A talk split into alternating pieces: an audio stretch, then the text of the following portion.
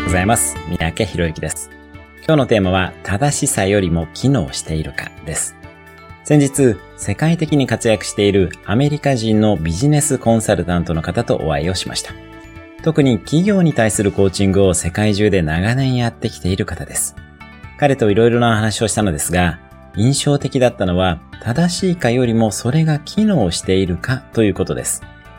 私たちはついつい自分が正しくあろうとします。結果、否定されることを恐れてしまいます。ただ、組織においては何かが正しいかどうかは実はどうでもよくて、それが機能しているか、うまくいっているかという観点がとても大切です。そのためには自分が正しくあろうとすることを捨てることが大切です。恐れを捨てていきましょう。最近出会った自分と違う意見を思い出して、どちらが正しいかよりも機能するかを考えてみてください。